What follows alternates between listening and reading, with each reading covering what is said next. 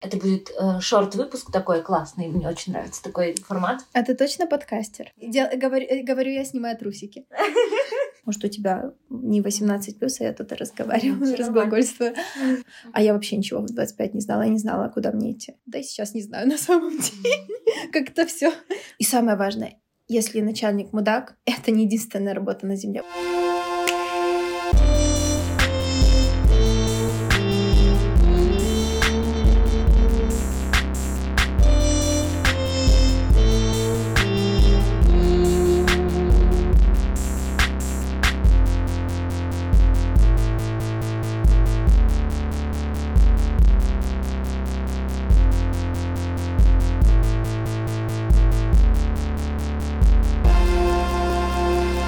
Секундочку, я сделаю. Ты кушай. Вздох.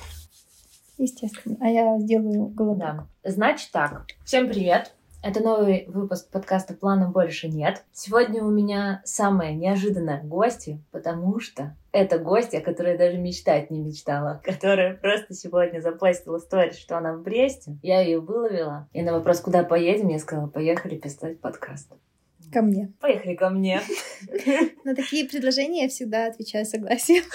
Она еще меня с ночлегом. Вот так вот, ребята. Знаете, как звать девочек а, в гости. А ты точно подкастер? Дел, говорю, э, говорю я, снимаю трусики. Значит так. Мою собеседницу зовут Саша. И сейчас она немножечко расскажет о себе. Но для начала я заведу свой любимый вопрос. Кем ты мечтала стать, Саша, когда вырастешь? Сложный вопрос на самом деле, потому что очень все менялось. Естественно, хотела быть Синди Кроуфорд, и поэтому даже себе отрезала челку. В смысле, у меня была челка, а я сделала себе лысину, потому что у Синди Кроуфорд не было челки. Вот такой был кошмар. А если говорить о профессии, да, я подумаю, я хотела работать учителем. Ого. Да. Патриотично. Потому что я знаю, что ты закончила в Бресте как раз. Закончила педагогический, работала учителем и даже чуть-чуть работаем сейчас, самую малость. Расскажи мне тогда, пожалуйста, ответь на такой нескромный вопрос, раз уж ты у меня дома.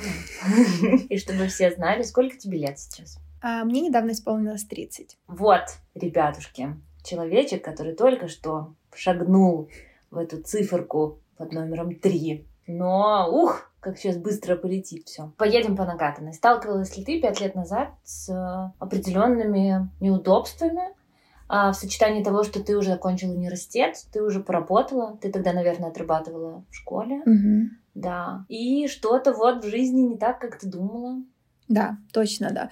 А, вообще, в 25 лет очень все сильно сдвинулось у меня в голове, и я стала совсем другим человеком. Наверное, с одной стороны, лучшим человеком, потому что а, в 25 лет я поняла, что нету черного и белого, что моя правда — это не всегда правда. Дай подумать. С 25 лет я просто научилась слушать людей, наверное, впервые.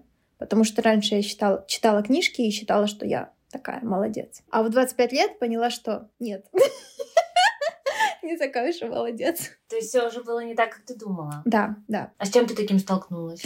Ну, э, во-первых, был кризис профессии, потому что мне казалось почему-то, что вот школа — это такой островок, где ты в безопасности от всех жизненных перипетий, вот где-то большие дяди считают большие деньги, а где-то грустные строители работают на стройке, а в школе все хорошо, дети улыбаются, ты с книжками и все замечательно. А оказалось, что нет. Да, кстати, дети замечательные, но не пошло у меня с людьми другими в школе, преподавателями. Для меня всегда очень важно было критическое мышление — это раз, и свобода личности в самовыражении — это два. А я увидела, что, к сожалению, в белорусских школах детям говорят «молчи, не выделывайся», как сказали, так и делай. И мне было это, это очень больно. Но я поняла, что я не смогу там работать долго, и была вынуждена просто отработать отработочку свою любимую. Это если говорить о профессии. А, ну и, соответственно, возник вопрос, хорошо, если не школа так. А дальше это что? Mm-hmm. Я-то 6 лет училась, зачем? Это был первый вопрос. И второй вопрос, наверное, тоже кризис какой-то случился внутренний. Я вдруг поняла, что я, оказывается, женщина. в 25 лет. Мне до этого все казалось, что я дитё малое, глупое, mm. а тут вроде тело просыпается, и в зеркале начинаешь видеть уже что-то, а не просто картинку из тамблера э, очередного подростка. Mm-hmm. А тут уже вроде ты, 25 лет, узнаешь себя наконец-то. То есть ты нашла путь к разговору с собой. Ну, да. То есть ты вот этот диалог этот открыла. Да, у меня началось э, самоощущение тела раскрываться, наверное, в 25 лет. То есть я вдруг поняла, что ноги — это не просто ноги, а мои ноги, и руки тоже, и грудь, и лицо. Поздновато, наверное. Мне кажется, что это должно быть раньше. Не обязательно. Ну вот да, у меня очень поздно это случилось. И как произошло это знакомство? Ну, как оно, скорее, вы просто познакомились, или вы познакомились и начали работать над какими-то отношениями? Ну вот я говорю, как-то все шло очень по накатанной в университете. Mm-hmm. Как у нас бывает? Мама сказала, иди учись. Преподавательница сказала, учи то. Потом другая преподавательница сказала, ой, знаешь, ну ты ничего такая, иди в магистратуру. Потом отработка. Ну, иди на отработку. И как бы это накатанная вдруг вот эта вот лестница, по которой ты шел, шел, шел, опачки, и расходится. Надо уже самому выбирать. А ты не привык а я вообще ничего в 25 не знала, я не знала, куда мне идти. Да и сейчас не знаю на самом деле. Как-то все. Но это уже не проблема. Ну да, это уже не проблема, просто тогда я в первый раз столкнулась вот этим э, перекрестком, а сейчас они чуть ли не каждый день, нормально уже. Хорошо. И куда ты пошла? А что было с тобой после того, как ты ушла из школы? После того, как я ушла из школы, я пошла работать, преподавать в университет. И это было очень круто, но очень-очень недорого в плане платы э, моей работы. И уже вот где-то... Подожди, сколько мне было? Лет 26, наверное, когда стал выбор между Беларусью и Беларусью, Россией и Польшей. Съездила в Россию, в Москву, ненадолго просто обернуться, оглянуться. Люди классные, многие, но не мой город совсем плане скорости, в плане расстояний, в плане вообще темпа просто, не мой темп. Mm. И потом поехала в Польшу и поняла, о, привет, это оно. То есть ты поняла, что нужно переезжать и да. что-то строить уже в другой стране. Да. И если не ошибаюсь, ты переехала два года назад. Я начала ездить в Польшу пять лет назад. Mm-hmm. То есть 25 лет mm-hmm. я начала туда кататься. Сначала просто как турист, как э, к друзьям, как потусить. Потом четыре года назад нашла первую работу, и это был ужас. Э, от преподавания в университете Саня отказалась и пошла на завод. Можешь себе представить, что было с моими тоненькими ручками. Вот. Э, но нормально, ничего. Хорошо. Хорошо. И давай, чтобы мы уже закрыли эту тему. Сейчас ты живешь в Польше. Да. Поэтому я тебя резко дерзко выловила, собственно, и была так счастлива. Ты уже более-менее социализировалась. Да. То есть ты уже и язык знаешь, и работаешь на постоянной работе. Да. И как ты себя ощущаешь в новом социуме? Он отличается от белорусского? О, да. Это вообще э, разговоров на отдельный подкаст. Немножечко макнем только туда самый пальчик ноги. Поляки отличаются от белорусов точно так же, как и русские отличаются, и украинцы. Не в лучшую или худшую сторону, просто они другие. А зачастую более семейные, зачастую более нацеленные на карьеру. А не всегда в хорошем плане. То есть у них прям депрессия, если у них не получается с работой. У нас ну, не получается, но не получается. У тебя еще очень много вариантов вариантов, как ты можешь реализоваться. Можешь реализоваться в хобби, в семье. Там меньше шансов реализоваться в каких-то других вещах. Mm-hmm. Ты должен быть горд своей профессией. Или ты будешь грустить и пить соплицу. Вот это грустно. Давай поговорим с тобой сейчас о том, что ты вступила в рубеж нового десятилетия. Звучит это, конечно, помпезно, величаво, и не знаю, на самом деле, смущает тебя этим или нет. А есть ли у тебя такое, что ты чувствуешь какой-то разрыв э, со своими одногодками? Потому что я сейчас чувствую, не чувствую, скорее всего, разрыв, потому что все мои друзья, они находятся плюс-минус, но в очень подобном со мной именно положение, что они либо только-только нашли как раз то, что им нравится, либо занимаются тем, что им нравится, и только-только получают уже вот такой успех, который вот первый, которому ты радуешься как первому ребенку. Вот, и как раз к теме детей мы сейчас перейдем. Скажи мне, пожалуйста, есть ли какой-то прессинг на тебя? Чувствуешь ли ты даже со стороны себя внутри, что у людей вокруг как-то по-другому, и они, например, уже нашли, чем занимаются, и уже пошли дальше с какими-то другими вопросами, а ты еще вот э, в поиске, и как-то движешься на хорошем пути конкретно к себе, а не к окружающим вокруг. Если ты поняла мой вопрос. Да, да, поняла. У меня есть разрыв с моим поколением, должна это признать. Э, большинство моих друзей и мой милый друг передо мной меня младше. Мне нормально с этим. Mm-hmm. Я себя чувствую очень комфортно э, в этой ситуации. Почему? Во-первых, да, мое поколение, как правило, уже имеет детей, имеет построенную карьеру, в своей стране. Худо-бедно зачастую, mm-hmm. к, сожалению. Вообще дети 90-х, они такие побитые немножко а, жизнью, но тем не менее. Не нормально с людьми, которым от 20 до 25. Это большинство моих друзей, больш... большая часть круга моего общения. Чувствую ли я грусть из этого? Вообще нет. Прессинг тоже нет. Даже, ой, слава богу, даже от родителей нет уже прессинга в плане детей. Child-free ли я? Совсем нет. Хочу большую семью, хочу минимум двоих детей, может быть, даже трех. Мне нравится, как растет эта цифра. Раньше одного хотела. Я в своей голове все рожаю и рожаю, но по факту но по факту ничего. Ну, понимаешь, мне нормально из-за того, что я стала чуть-чуть ближе к Европе, такой э, настоящей. Там нормально. То есть в 30 лет быть э, вне брака или быть вне такой семьи какой-то официальной, это окей. А в 30, и девушке, и мужчине, в 30 лет быть не окей, не определившимся, может быть, да, но как бы детей все заводят позже. И сразу много. Так что я думаю, что, скорее всего, это будет мой путь. Я еще пару лет побарахтаюсь и себе рожу спокойненько. Но у каждого должен быть выбор, и вообще каждая судьба, она совсем своя, разная. Это нормально. И мне нормально. Мне сейчас хорошо. То есть у тебя классный диалог с собой, и ты да. вот прямо сейчас находишься в гармонии. Да, да. О, видишь, я больше отвечала на вопрос, как бы если прессия со стороны внутри себя, вообще все хорошо. Ну вот я про желание. Ну вот смотри, ты смотришь на своих каких-то сверстников, и да, мы живем здесь в наших реалиях, когда уже до 30 у тебя в любом случае есть ребенок, потому что на тебя могут поставить mm. какую-то вот этот штамп стар. Да, либо с тобой что-то не так, и ты лечишься. Да. Еще. Вот. Есть еще такой Тоже момент. момент.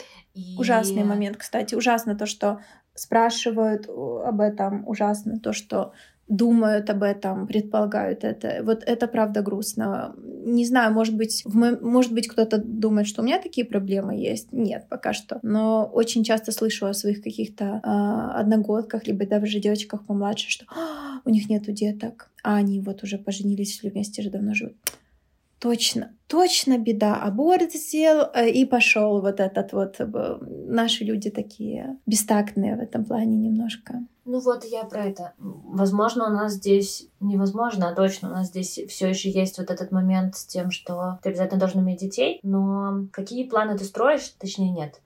Как ты себя ощущаешь со своими ровесниками, когда ты, например, вот с ними встречаешься, mm-hmm. и у них у всех дети, допустим, есть ли у тебя такой момент, что, хм, возможно, Возможно, я бы хотела детей там пораньше, например. Или, возможно, возможно, надо было что-то сделать по-другому. Есть ли у тебя такие мысли? Понимаю. Смотри, у меня у многих подруг уже более-менее подросшие дети, которым там, не знаю, по 7, 8, 9 лет. Ого.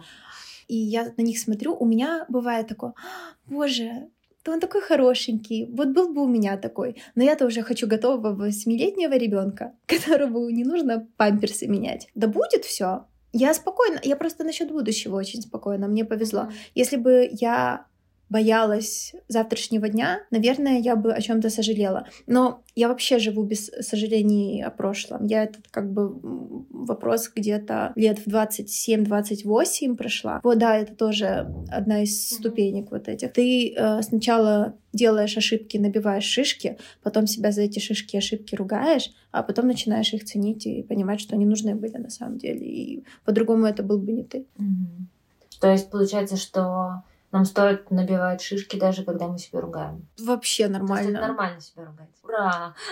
Вообще нормально. Это просто... Э, это саморазвитие тоже нужно. Просто самокритика у меня, например, иногда настолько зашкаливает, что мне кажется, что я больше времени трачу на то, что не просто рефлексирую а после того, как я приняла какое-то решение, оно было положительным, отрицательным, но я такая, так, все, мы приняли, мы сделали, почему? И я так mm-hmm. раскладываю. Но иногда бывает, что я совершаю какую-то ошибку, и у меня просто потом идут какие-то бичевания. А вместо того, чтобы сделать выводы идти, да, минутка психоанализа от да. меня. У меня было такое, что я лежала и думала до трех часов, четырех утра о том, как ужасно, все плохо, и как я все сделала не так, как какая дурочка. Ну, сейчас уже нету такого. Это придет. Скажи мне, строишь ли ты какие-то планы, кроме планы э, на большую семью? Строишь ли ты какие-то планы на профессию? Хочешь ли ты оставаться с языком, ну, работать mm-hmm. и дальше лингвистом, и, ну, учиться пойти, например, в Польше, потому что я понимаю, что, в принципе, как и у нас, так и там можно идти в любом возрасте учиться. Конечно. Хотела бы ты получать образование и работать там уже по какой-то такой специальности? И строишь ли ты планы на будущее в профессии? Ну, честно тебе скажу, университет — это моя прям голубая мечта такая чудесная, манящая. И в данный момент моей жизни далекая, потому что еще мой польский не на том уровне, чтобы прям преподавать в университете. Он на том уровне, чтобы учиться скорее. Да, мне бы этого хотелось, с одной стороны. С другой стороны, я понимаю, что вот когда я работала э, с модой в журнале, мне прям тоже горело и нравилось. И знаешь, как mm-hmm. на ней шкура говорит, как говорится. Вот у меня было это. Я была готова бесплатно работать и говорится, целовать песок, по которому ходили мои герои, потому что это было то, в чем я себя чувствовала хорошо и приятно. Поэтому я не думаю, что я буду несчастна, если у меня не получится с преподаванием в итоге, конечно. Мне главное с людьми работать. Вот э, это я люблю говорить, писать, редактировать. Нравится работать с текстом, не нравится бумажки заполнять и циферки вписывать. Вот в этом бы я была несчастна. А если я пойду в том направлении, в котором можно за жизнь поговорить, будет хорошо. Это будет э, шорт-выпуск такой классный. Мне очень нравится такой формат. Я буду периодически, думаю, такие вставлять. Давай тогда смотри. Тебе сейчас чуть-чуть больше, чем мне. Ты уже чуть-чуть набила больше шишек, чем я. И можешь сказать, например, о чем не стоит переживать в свои 20-25. О чем ты бы посоветовала не переживать самой себе в этом возрасте. Угу. Хорошо. По моему мнению, скромному, я, что я бы сама себе сказала? Не стоит переживать о своем теле, в том плане, что нет, не надо его убивать ни в коем случае, но не стоит переживать, что вот оно не такое. Вы с ним потом помиритесь. То же самое сексуальность. Мне кажется, что вот к 35, может быть, у меня будет прям хорошо в этом плане. По крайней мере, с каждым годом все лучше и лучше. Может, у тебя не 18 плюс, а я тут разговариваю, разглагольствую. Не стоит переживать о том, что ты не такой, как хотели бы твои родители, потому что вы потом с ними тоже сойдетесь. Это нормально в этом возрасте. Разочаровывать их ожидания, потому что они бы все хотели, чтобы мы были космонавтами, там, не знаю, или коммунизм строили. Не парьтесь. На тебя, кстати, давили родители с выбором профессии? Скорее нет, скорее они были слишком заняты своей жизнью. Это чуть-чуть даже минус. С одной стороны, это хорошо, с другой стороны, они мне не дали достаточного выбора, потому что они были прям так сильно заняты собой, что... А я так себе, ну, книжечки читала и все. И потом, когда уже 17 лет и выбор профессии, а что ты любишь? Ну, книжечки люблю читать. Ну, иди себе на филфак. Достаточно узкий был выбор. Ну, может быть, им стоило поинтересоваться, но ни в коем случае не, меню, не виню, это, это нормально. Просто тогда не было свободного интернета, у меня компьютера не было в 17 лет. Никакой информации вообще. Есть филфак, есть матфак, есть физфак. Все, все, что было в моей голове. Э, я очень рада, что сейчас у ребят в этом возрасте есть э, где спросить. Просто я точно знаю, что я в свои ну, я бы себе пожелала определенно, да, не загоняться по поводу тела. То, что я вижу своими глазами, то, как я себя вижу в своих глазах, в смысле представляю, когда я там думаю, и то, что я вижу иногда в зеркале, очень часто не совпадало. И еще был такой момент, что я стыдилась. У меня тоже в этом возрасте было прям на максимально, именно в этом возрасте было несовпадение то, что в голове, и то, что в зеркале. Да. было это... так. Точно. Это, это действительно очень опасная такая история, потому что как раз в 20 э, у тебя есть возможности еще управлять своим организмом, и ты можешь случайно пересидеть на каких-то диетах или ну, сделать, в общем, какие-то вещи не очень... Непоправимые немножко. Да, не очень хорошие. Ты можно самому себе сильно навредить. И поэтому спасибо большое бодипозитиву и вообще принятию, и каким-то вот этим всем историям с тем, что у нас нет фильтров, ну, появляется такая мода на то, что без фильтров и вот эта песня. Ну, меня очень радует вот эта вся популярность на то, что люди начинают показывать себя настоящих, и я просто не знаю обратную сторону, потому что я сейчас показываю себя настоящих просто потому, что я уже не вижу другого варианта. Ну, как бы я такая, о, нормально. Ну, то есть у меня как бы оно и не вылезает по-другому. Но тогда я очень хорошо помню, что очень хотелось даже какую-то свою интересную историю подать немножечко по-другому. И поэтому есть вопрос, они показывают себя настоящими, потому что они принимают себя, или потому что, ну... Есть весело, повестка. Есть повестка, да. Поэтому себе бы я точно, однозначно очень-очень советовала не сидеть на всех этих ужасных диетах, на которых я пыталась сидеть. Да, и не смотреть вот эти ужасные инстаграмы, oh. которые ты смотрела. Oh. Новая искренность мне греет сердечко, честно. Да. Обожаю ее. И обожаю то, что я не знаю, я сфотографировалась год назад, такая думаю, я скину еще три килограмма. Такая спереди, сбоку, все хорошо. А потом мы спортзал закрыли, и я все толстею толстею. А, и вообще нормально, ты знаешь. Э, и раньше бы я думала, что вот это до после это прямо грустно, и надо что-то делать, и это важно. А сейчас понимаю, что это нормально. Вообще ок. С телесностью все стало сильно лучше. Правда, вот чем дольше ты живешь, тем лучше с телом у тебя. Может быть, все будет хуже после 45, когда там будут какие-то изменения. Но в данный момент я себя все лучше и лучше чувствую с каждым днем. Это, да, это я бы себе сказала. И что бы я еще себе сказала в 25? Пробуй новые штуки. Не сиди на месте, пробуй хобби, работы, не бойся сменить работу. И самое важное, если начальник мудак, это не единственная работа на земле. Вот это, это самое главное. Если начальник мудак, уходи. Можно сказать ему, что он мудак. Можно не говорить. Но не молчи, потому что мир очень большой. И ты точно справишься. Это не кризис 30-х, когда нужно было за работу держаться. Сейчас столько возможностей. Можно сделать перерыв. У тебя есть всегда поддержка, у тебя есть всегда родители, дай бог, конечно, к которым ты можешь прийти и сказать там, ребят, мне нужна подушка небольшая, месяцок, поискать себя, попробовать что-то другое. Поможете? Ну, я там у вас поживу. Это стоит того. А вот так вариться в бульоне с кусочками говна, это плохая идея. Не надо этого делать. В нем можно свариться просто. По этому поводу у меня есть такой а, маленький собственный лайфхак. Точнее, не лайфхак, а то, с чем я столкнулась, с выражением, что нет той работы, ради которой а, стоит а, умирать. Это когда я увидела работы... Ну, то есть не существует работы мечты, потому что э, найдется еще одна работа мечты. Я увидела сообщение о том, что из нового модного дома ушел мой любимый дизайнер. И все его спрашивают, может быть, вы вернетесь, может быть, вы вернетесь. Он открыл это окошко для вопросов себя в Инстаграме.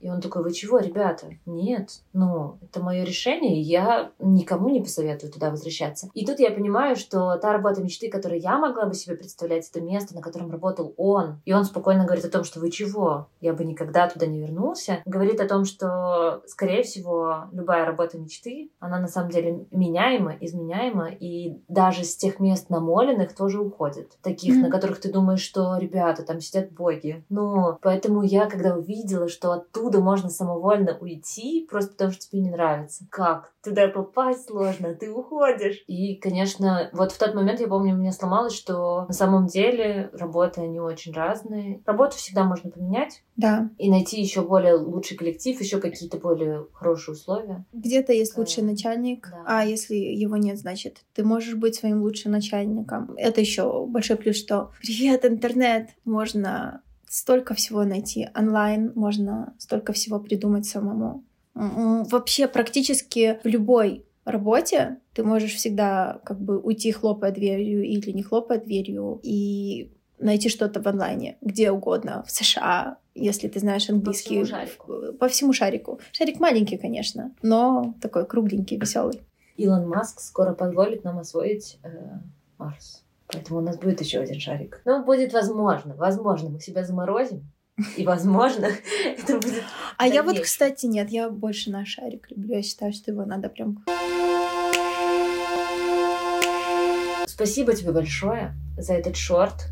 Тебе спасибо. Неожиданный. Благодаря этому шорту я заманила тебя к себе домой. Я бы и так пришла. Мне все равно очень приятно слышать тебя прямо сейчас. Потом я буду обрабатывать и слушать тебя с еще большей любовью. М. Потому что обработка это всегда очень э, нудный немножечко процесс. Я знаю, я один буду- подкаст обрабатывала в своей жизни, и я думала, чтобы, может быть, пойти в том направлении. У меня было тестовое. Мгм. Я неплохо, кстати, его сделала, а, но я поняла, что двое суток без сна. Так, спасибо тебе большое, огромное. Всех всегда благодарю. А тебя благодарю и смотрю тебе прямо в глаза. Потому что у меня редкие выпуски случаются не онлайн, а оффлайн. Будем с тобой звенеть бокалами, дальше говорить о жизни, о любви, искусстве, книгах. И вообще ты мой э, любимый литературный человечек, которым... А, и телесности. Да, и телесности. Я которым- просто, я говорю, вот после 25 лет прям сильно в телесность ударилась в плане. Поняла, что нужно себя прям любить очень сильно. Гладить, массажики, самой массажики делать себе, всякие такие штуки. Не покупать плохой гель для душа, кожу свою беречь, любить. Это прямо помогает. Надеюсь, вам понравилось. Нам очень понравилось. Давай сделаем дзынь. Мы уже разбили один бокал, так что у нас веселье. Свадьба. На этом, ребятушки, пока. Пока. Так. Вкусняшка.